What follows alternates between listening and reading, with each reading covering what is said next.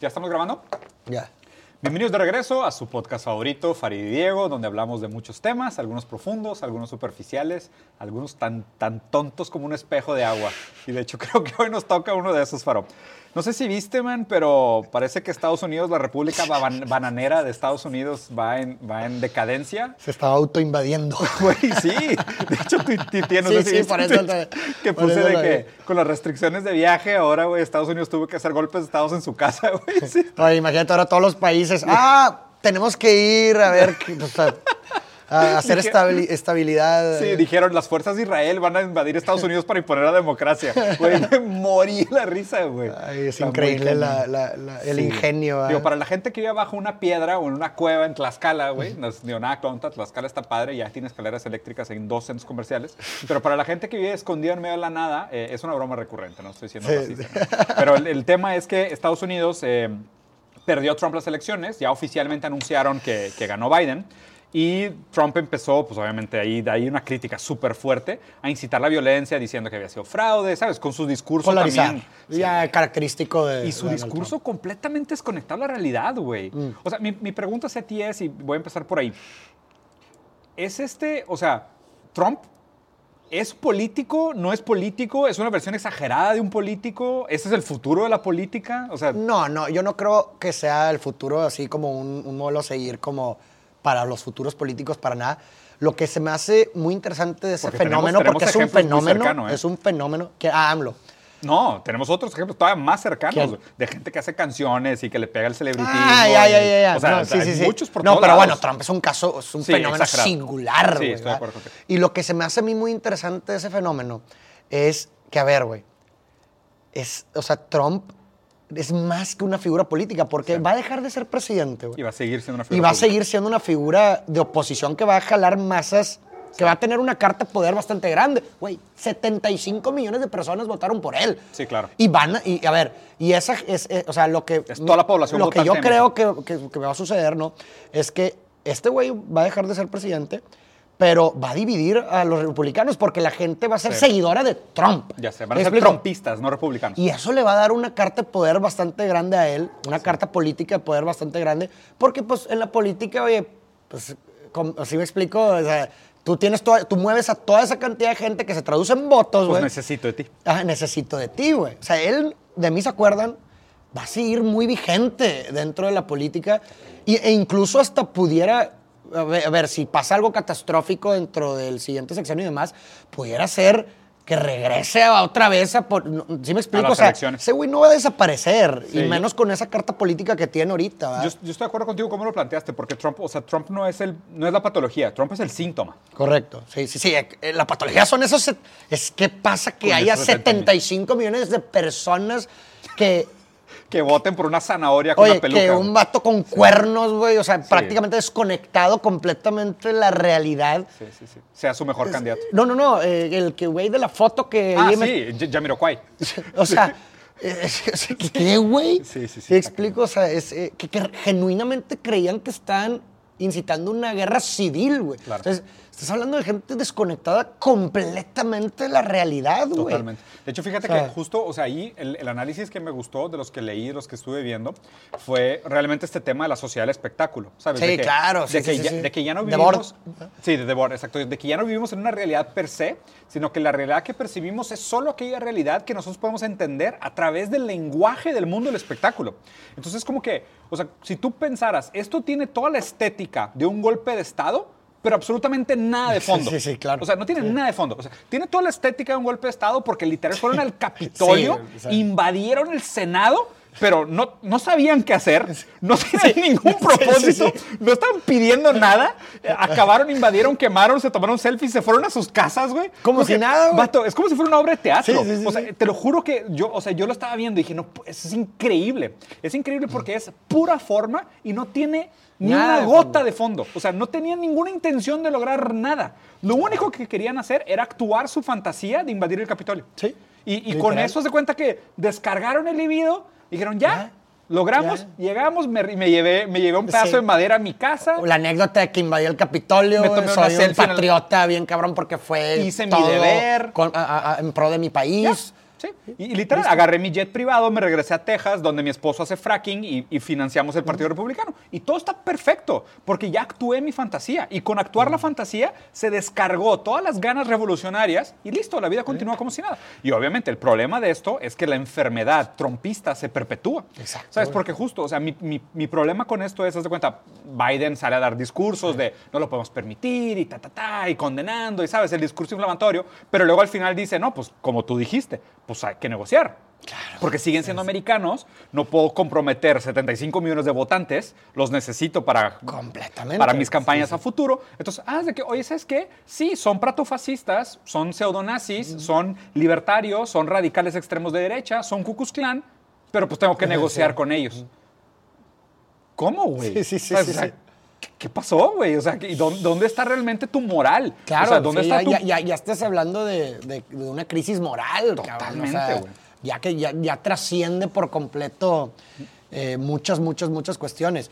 Y también algo que, un tema que surgió, que pues, se presenta también como un dilema, güey, es la cuestión de la censura, güey. ¿Sí, sí, sí viste Ah, eso? sí, sí, sí. ¿Qué opinas, güey?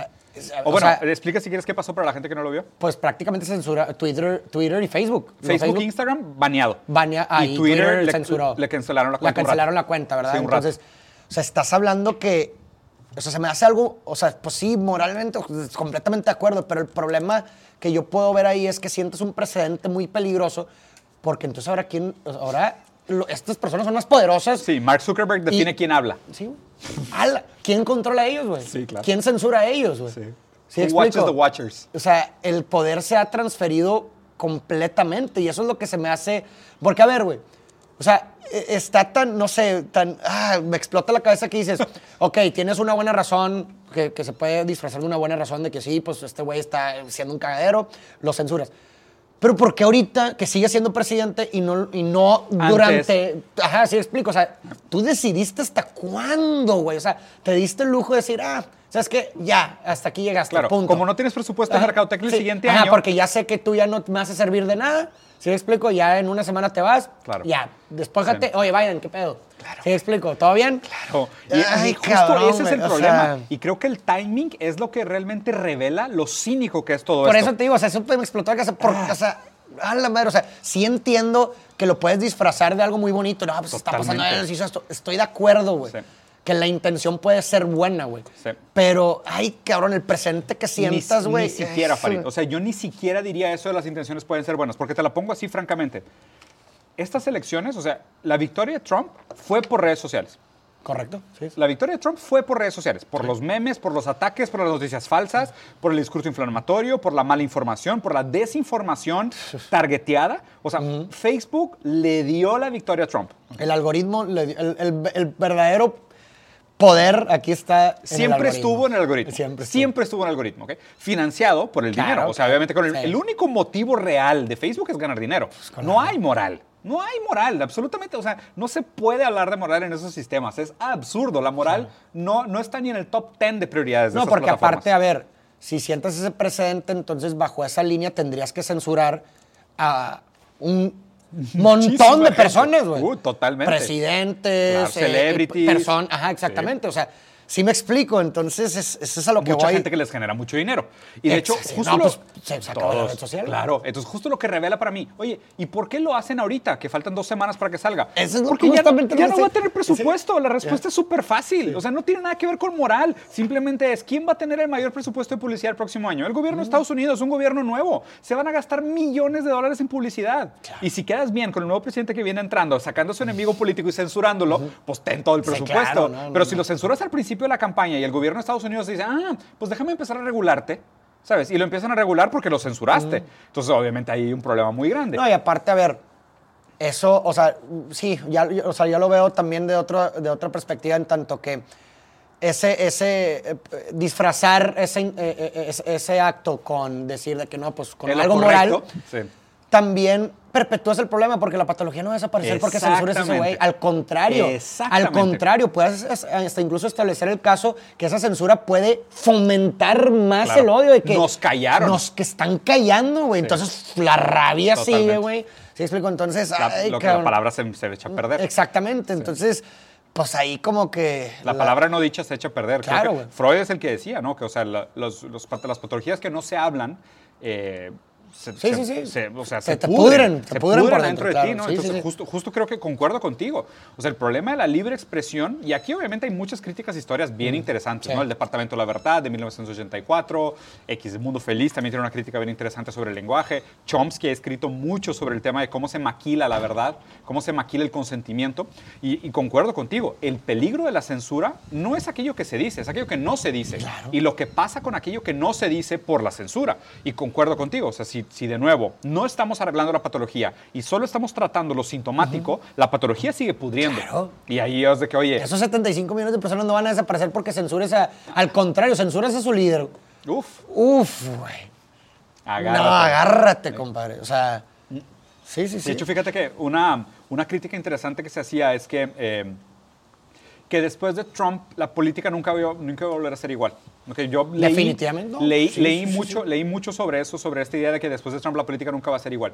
Y digo, hay, y creo que estoy a favor de la premisa, pero por ejemplo, Biden se me hace un establishment de lo más tradicional del Claro, mundo. eso Es un sí, viejo blanco millonario con 40 años de Con un política discurso... sí, o sea, repetido, de toda la Repetido, vida. claro, claro. ¿Sabes? El discurso político se para bonito, Sí. habla bonito. La forma. Sí, La pura, pu- pura forma. Pura forma, exacto. Puro show, puro showmanship. O sea, pero showmanship de lo peor, porque, perdón, donde Trump era un reality show, Sí, sí, sí. Biden es un actor, es un buen actor. ¿Sabes? o sea, ninguno de los dos sabe realmente lo que quiere. Uno es un sociópata que actúa por puro. Impulsivamente. Puro ello, pura mentira, puro ego, pura exageración. Decisiones apresuradas, Exacto, puro cinismo, pura hipocresía. Y Biden no. Biden es aquel actor maquiavélico que no revela realmente sus motivos, que maquilla toda Todo, su vida con tal de esconder sus, sus principales motivaciones. Pero la- lo- el problema es que siguen siendo todo mentira. O sea, que Sí, todo sigue un siendo espectáculo, claro. Y, y justo, o sea, mi pregunta aquí es, o sea, que si migramos, y justo como pasó en la tele, en los 90s y al principio de los 2000, los reality shows fueron Sí, claro, el boom. sí, sí, sí, sí. Y llegaron a la política. Sí, sí, Pero como pasaron de moda en la tele, pasaron de moda en la política. Y la tele siguieron los podcasts y los influencers. Me pregunto si en la política no siguen los podcasts y los influencers. Seguramente. Imagínate si viéramos al candidato Joe Rogan. Seguro- a ver, no te vayas tan lejos. Aquí en nuestro país lo, lo hemos visto. güey. El jugador Cuauhtémoc Ju- Blanco ya es, justo- es justo eso quería gobernador. platicar contigo. Es gobernador, güey. Sí explico. Oye, la actriz es... Sí explico, el- ¿cómo se llama? La Carmen Salinas, que llegó a Sí, ser sí, también sí. que diputada, no lo sé. Es un reflejo, Sí, güey. Y- esta, y- la, la que era corredora, esta... Ana Guevara, Ana que Guevara fue, pero también. ella ah, también diputada, senadora, ¿no? o Algo así. secretaria o Sí, algo así. Cla- por supuesto, pero por supuesto que ese es el futuro. Bueno, Porque sigue siendo- viene sí- senador Farid, candidato Diego. Pero ahí creo que lo importante, o sea, y, y creo que eh, hace poco vi una cita que me gustó mucho de Eduardo Galeano que hablaba como, como, como esta sociedad que, que desperdicia por completo el fondo. ah, sí. ¿Sí me explico? O sea, que, es qué pura... pura escribe, escribe Galeano, cabrón. Sí, sí, cabrón, Qué está bonito muy bonito. Galeano, que, que es pura forma y desperdicia por completo el, el- el- fondo. el fondo. Y que es precisamente esto, ¿no? O sea, es, a ver, finalmente, si los políticos se muestran como esto tradicional de actor y demás, pura forma y nada de fondo, es porque la verdad también nosotros hay que criticarnos a nosotros mismos, que es lo que queremos. caemos. Caemos, y eso es lo que nos fijamos, no nos fijamos en, en- en- en el fondo de la persona o de que, a ver, qué, qué onda, es inteligente, tiene Claro. las herramientas, Actúa ¿no? lo que actúa dice. lo que dice. No, es, es con quién crea un vínculo emocional, quién se vende mejor, quién Parece hace actor de reír. novela. Eh, eh, ¿Sí me explico? O sea, y, y- y- y, pues obviamente se perpetúa, güey, porque nosotros mismos hace- hacemos que se perpetúe, güey. Yo me quiero imaginar un mundo distinto, obviamente es una utopía, porque pues es, es, es impensable considerar eh, una elección que no esté sesgada. Totalmente. Tomar una decisión sin sesgo es... No, no se puede. Es- y más cuando se trata de personas, pues va a haber muchos mecanismos inconscientes que van a... el inconsciente sesgar- es un sesgo. Exactamente. Entonces te va a sesgar tu decisión de que por quién te vas a ir o por quién no, que a lo mejor no tiene que ver con, con el fondo de la persona, sino con lo que te transmite. No lo sé. El punto es que, o sea, ¿cómo combatir eso, güey? ¿Cómo, ¿Cómo llegar a un punto en donde podamos darle una importancia realmente a la- al, al fondo Sí. de, de- de- de- de los gobernantes, de los funcionarios públicos? eh, aún, o sea, llegando al punto en donde aún y cuando hay veces la forma tal vez no tenga que ser eh, tan Exagerada, tan o- producida. O, tan políticamente correcta, Sí, ¿así sí, me explico? Sí, sí, no lo sé, güey, es, es- un Es- tema muy, muy, muy complejo. Y, a ver, o sea, yo, yo, yo te comunico lo que siento. Por mi parte, primero, yo creo que hay algo positivo en el hecho de que ahorita la política está de moda otra vez. O sea, yo soy Sí. sincero, a mí me gusta. Sí, hay que hablar de esos temas. güey. El ser humano es político por naturaleza y, y escuché una, escu- leí, leí una, una, una crítica que me gustó mucho, que es la política en su, en su fondo más puro es cómo toleramos aquello que no nos gusta. Correcto. O sea, por eso existe la política, ¿no? La política es de que, oye, ¿sabes qué? Me caes bien, pero me caga tu música. Entonces le puedes bajar a las 10 de la noche a tu música porque tu música no me gusta. O es que me cae bien tu cultura, pero tu comida se me hace asquerosa, güey. O sea, no me obligues a comerla. Entonces, el cómo toleramos aquello que nos incomoda de la existencia de una sociedad es la necesidad de la política. ¿ok? Algo muy raro, ahorita que mencionabas lo de las utopías, casi todas las utopías prescinden de la política. O sea, las utopías no tienen política. O sea, tú cuando ves a los Jetsons, pues no hay votaciones, Sí, sí, sí, es como que existen, son, Sí, ¿sabes? sí. Y todo funciona, güey. En Star Trek, pues hay una confederación sindicalista, anarquista, lo que tú quieras, pero existe, ¿sabes? O sea, no hay esta discusión política, porque se presupone la desaparición de la otredad. O sea, y para Sí, ponerlo sí, en sí. palabras simples. Haz- Para lo que es diferente. Para que funcione una utopía, haz de cuenta que ya no tenemos problemas No- que no hay resolver. sí, o sea, no hay diferencias que resolver, lo cual es absurdo. Siempre vamos a tener diferencias Sí, que claro. resolver, porque es parte de la naturaleza humana el conformarte con la diferencia del otro, el diferenciarte del otro a través de la individualidad. Entonces siempre van a haber diferencias. Las diferencias son fundamentales para que exista el Correcto. individuo. Claro. Entonces, pues por ende, siempre va a haber política. No puede no haber política. Entonces, justo ahora, es, es- y el mensaje que quería dejar de cierre es, piensen que la política tiene un rol mucho más importante en, en su capacidad de ejercer sus vidas que casi cualquier otra Sí. cosa. O sea, las, si tú puedes caminar en la calle es porque existe una ley que lo permite. Si tú puedes hacer una carne asada con tus amigos, y vean ahorita en la pandemia, es porque una ley lo Sí, permite, ¿ok? O porque una ley no lo prohíbe. Entonces, en ese sentido, me parece bueno que esté regresando una conciencia política, pero justo también por eso es importante que cuestionemos, o sea, cómo son estas figuras políticas. Y, ¿sabes? Y, y tal ¿En vez... qué me fijo a la hora de Ajá. tomar una decisión, güey? Claro, O sea, güey. ¿Y es- por qué él es bueno y por qué él es malo? ¿Y Ajá. por qué se vende así? ¿Por qué habla como tal? O sea, eso es lo que me parece importante Sí, traer a la mesa. defini- definitivamente estoy completamente de acuerdo contigo, porque, y, porque incluso aún y, y- y gente que se puede llegar a interesar también se sumerge en, en- en- en opiniones de otros, güey. ¿Sí me explico? Ah, es que se dice que este güey es malo, entonces, ah, es malo. Claro. Pero habría que cuestionarse a ver por qué es malo. Claro. O sea, apropiarse también de las opiniones tuyas, o sea, que sean tus opiniones Claro. basadas en realmente un análisis pues, profundo de, de- de- Totalmente. de- los gobernantes, de los funcionarios, de todo, ¿verdad? Voy, voy a cerrar con un anticonsejo. O sea, si quieres realmente ver un cambio transformacional en tu vida, no te despiertes a las 5 de la mañana y haz tu cama. Mejor fíjate quiénes son tus senadores, quién es tu alcalde, quién es tu gobernador y cuáles son las políticas públicas que apoya. Y fíjate por quién vas a votar la próxima y por quién deberías de estar platicando con tus amigos sobre cómo hacer el voto y ejercer tu deber cívico para cambiar tu realidad. Eso cambiaría mucho más tu realidad que despertarte todos los días a las 5 de la mañana. Completamente. Mil veces, Completamente. mil veces. Entonces, por eso, o sea, vean la tele, vean lo que está pasando con Trump, disfruten de la novela y la película de Michael Bay y los zombies trepando muros, pero también pregúntense, o sea, ¿qué rol juega la vida política en tu día a día? güey? Sin más. Bueno, pues es todo. Espero les haya gustado. Follow, like, subscribe, píquenle a todos los botones. Literal, nuestra y- existencia y- y- depende de sus clics. No, no es cierto, pero pues sí, gracias.